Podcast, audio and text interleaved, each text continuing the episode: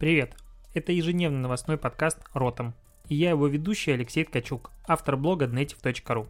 Каждый день я собираю главные новости из мира Digital и выбираю из них ключевое, чтобы это обсудить. Поехали! Прывітанне, сябры, 8 апреля. Я вернулся из своего короткого digital а detox ного отпуска мне не понравилось. Жить сутки без интернета — это дико. И я не хочу повторять такие эксперименты дальше, и если вы выбираете загородный домик, заранее уточняйте, ловит там связь или нет, потому что разбирать потом завалы сообщений достаточно долго, геморройно, и много всего приходит. Люди пишут тебе по поводу рекламы, ты им отвечаешь, типа, второй день подряд не отвечаешь, они психуют. Короче, не стоит так делать. В общем, новости. ВКонтакте запретили рекламу медицинских масок и респираторов, потому что в России как бы ограничили сейчас э, оптовую продажу и продажу в розницу. Только, допустим, в розницу могут продавать организации с лицензией на фармацевтическую деятельность. Оптовые вообще там, кроме федеральных и региональных координаторов, никто не имеет права. При этом э, речь идет не только про продажу в рекламе, в таргетированной рекламе, речь идет еще, в принципе, про осуществление такой деятельности в своих сообществах. Поэтому если вдруг, допустим, вы продаете маски власти, перекупы и так далее, и вас ловят за руку, то э, за нарушение запрета в сообществах будут временно отключены гиперссылки. Но в целом это как раз история про то, что социальные сети в стране, в которой они действуют, они подчиняются законам этой страны. Допустим, в Фейсбуке, Инстаграм реклама алкоголя как таковая не запрещена, но при этом Фейсбук и Инстаграм подчиняются, ну, то рекламное объявление, которое ты запускаешь, подчиняется текущему законодательству страны, в котором ее запускаешь. Поэтому, если, допустим, вы рекламируете алкоголь в Прибалтике, в некоторых странах там это, допустим, разрешено, это был один из лайфхаков, как э, можно было запускать рекламу алкоголя в Беларуси Беларуси через Прибалтику. А если вы делаете то же самое объявление в России, это уже не работает. Вот такая м- хитрость. Что произошло на рынке диджитального нового? Тут пятерочка подала заявку на новый логотип, а, себе на новый логотип. Ну, как бы изменился вот этот вот кружок там, где пятерочка, а пятерка стала меньше. То есть, если раньше она чуть-чуть не влезала, теперь стала меньше. И как бы это происходит такой вот у них ремонт и смена identity к 25-летию. Ну, нет, это не к 25-летию. Это у перекрестка было к 25-летию, а у пятерочки просто потому что меняют логотип. Не знаю зачем. Ну, наверное, люди, которые делают смену логотипа, понимают, зачем это делают. А Facebook запустил новый мессенджер, называется Tuned. Я его, к сожалению, не смог попробовать скачать. А, возможно, он просто у нас недоступен. Как бы страница его на App Store есть, но скачать в России его не могу. Это мессенджер только для айфонов. Ну, как-то даже не мессенджер, это приватная социальная сеть для двоих. То есть ты, как я понял, не смог, к сожалению, потыкать, а, там можешь общаться только с половинкой, непонятно, с несколькими половинками ты своими можешь общаться или нет, четвертинками. А, но ты общаешься, типа у вас одна общая лента, в которой ты можешь публиковать что-то, она может публиковать что-то и все такое, и типа вот ваше закрытое приватное сообщество. Это одно из приложений, которое делает э, команда Facebook, называется NPE. Э, это команда, которая занимается разработкой всяких новых продуктов, странных, интересных, необычных. Я время от времени рассказываю про эти новые продукты. Обычно они не выживают и закрываются спустя полтора-два месяца. С другой стороны, кто не ищет, тот не находит. Поэтому они тестируют, они применяют новые идеи, это круто. Разрабатывают, возможно, какие-то удачные решения из э, этих сервисов перекочуют потом в Facebook. Поэтому чего бы нет. Хорошо, пускай пацаны стараются. А, в WhatsApp тут запретили пересылку, ну, не то, что пересылку сообщ... сообщений в принципе, но для того, чтобы а, сократить количество распространения недостоверной информации, помешать ему, а, WhatsApp сейчас ограничивает пересылку сообщений, которые до тебя дошли через пятой руте. То есть, если по цепочке это сообщение пересылалось там пять раз уже, как я понял, то ты это сообщение можешь переслать только одному человеку. Соответственно, ну, видимо, по анализу какое-то там распространение фейковых сообщений не посмотрели, что на пятом человеке можно это убрать, потому что раньше просто выделялось типа все контакты, всем отправлялось, все чаты и прочее. А при этом разработчики знают о том, что народ отправляет полезную информацию в WhatsApp, смешные видосы, мемасы, не представляю, как это работает. Вот честно, я ненавижу WhatsApp, не сижу в нем и не представляю, как там люди делятся типа сообщениями, все такое. Ну, наверное, делятся В Telegram как-то это в меньшей степени, мне кажется, распространено. Ну, ну окей.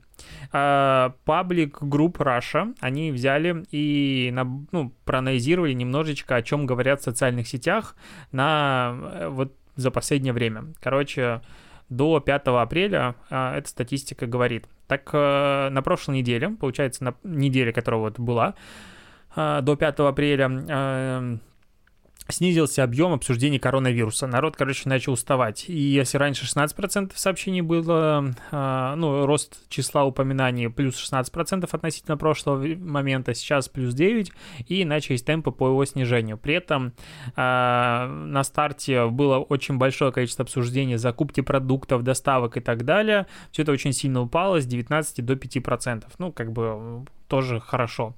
А, действия властей воспринимают в целом негативно, хотя его очень много, в принципе, обсуждают.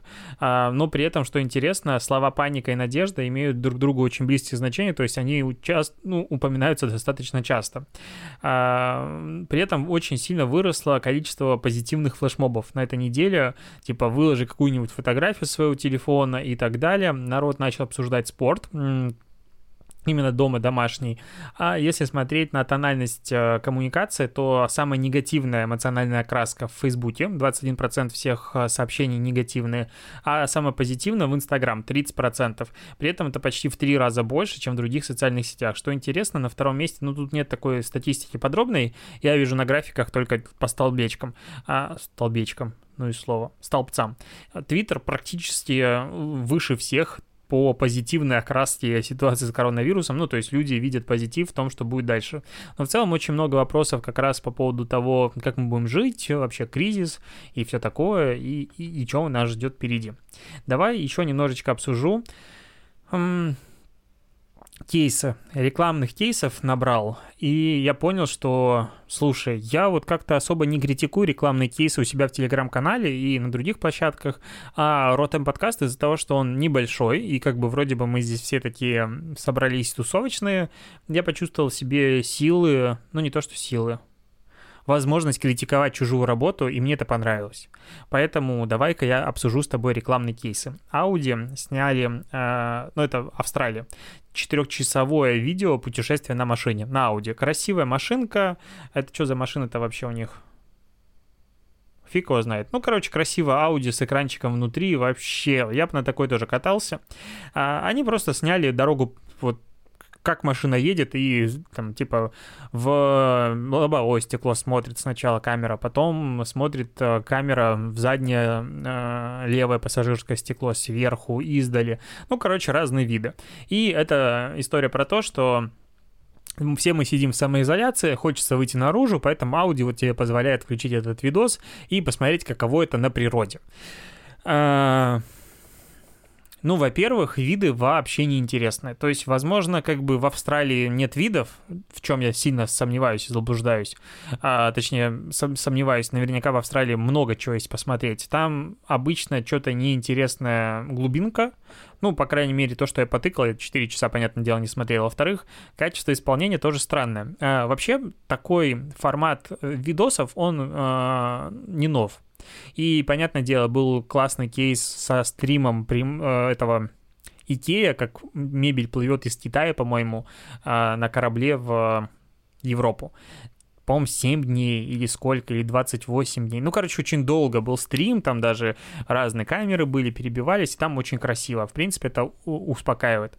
Но в целом на YouTube, если ты поищешь, есть безумное количество видосов, там, где э, машинисты поездов ставят камеру, описывают тебе сначала маршрут, достаточно долго показывают все на карте, где они будут ехать, слишком долго, на мой взгляд, а потом 4, бывает 5, бывает вообще безумное количество, типа 8-часовые видосы, едет поезд и снимает э, камера от лица машиниста, то есть что впереди.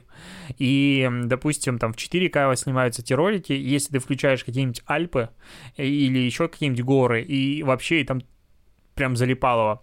У меня, допустим, э, Apple TV стоит, и Apple TV половину времени, мне кажется, своего, своего бодрствования, она транслирует просто заставки на Apple, которые есть, они красивые, но они приедаются. То есть они там время от времени обновляются, и не так давно появился подводный мир, очень красиво, все вообще по красоте. Там есть космос, много всего интересного, но приедаются, потому что когда она целый день идет, достает. И можно включать как раз такие видосы фоном. А, это умиротворяет, там реально красивые виды, и это идет он очень долго. И вот а, сравнивая Э, ролики, которые снимают машинисты, просто поставив телефон, ничего для этого не делая, и Audi, которая запарилась как бы типа с продакшеном, много камер снимают в разные окна и прочее, как-то грустно. Ну, то есть видео-аудио прям не хочется смотреть. Видео поездов хочется смотреть. Вот это вот странно. Это меня удивило. Ну, и как бы вот такая реклама. Еще рекламный кейс э, сериал э, это Revolution запустили для Палпи про digital агентство. Типа сериал про агентство. Очень похоже немножечко, прям сильно, на сериал Офис. Наверняка ты смотрел. Там такое как бы камера плавает, и все, и с камерой общаются, как будто это интервью берется. А серии по до 4 минут, есть пока первая серия, Э, ну, что там я смотрел, мне было так стыдно за людей, которые участвуют в этом сериале. Я, знаешь, вот когда начал смотреть этот ролик, понял разницу между а, актером и человеком, который думает, что он умеет играть. Почему-то обычно, когда отечественные, э, как сказать, агентства пытаются снять какие-нибудь сериалы, а это происходит регулярно, ну так стыдно за людей, которые там играют. Ну, ну, невероятно стыдно. Я не понимаю, почему. Они вроде бы показывают что-то, они вроде бы изображают, но это такая э, странная игра, прям наиграна-наиграна. И смысл первой серии, я спойлеры тебе сейчас расскажу, представляет пяти, пять героев этого как бы агентства. А замдиректора увольняют по телефону, он об этом скрывает. А приходит вахтер или как сказать, ну, человек, который отвечает за бизнес, за офис, в котором они снимают помещение, э, типа мы вас выселяем за неуплату. Э, и агентство условно в жопе. И тут хлоп, они выиграли тендер, тендер от Палпи. Каким образом здесь Палпи, не знаю. И вот как бы дальше, по идее, сериал будет рассказывать про то, что они э, выиграли тендер клиента, и как бы агентство сняло для клиента сериал о том, как придуманное агентство выиграло этот тендер. Вот такая рекурсия. Наверное, есть хорошее обоснование, почему эта концепция крута. Раз клиент ее выбрал и хорошее агентство ее предложило. Наверное, я просто ее не знаю.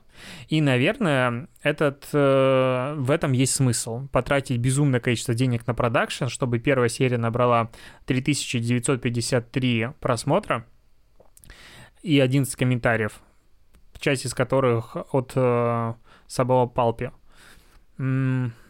Я всегда стремаюсь таких кейсов, я не понимаю их смысл, я не понимаю их эффективность, зачем это, ну, типа, такое ощущение, что сняли ребята порадоваться друг другу, типа, вау, смотрите, мы сняли агент а, сериал. И вообще, так вспоминаю, все обычные сериалы про агентство, они лютая хрень, вот вообще неинтересно.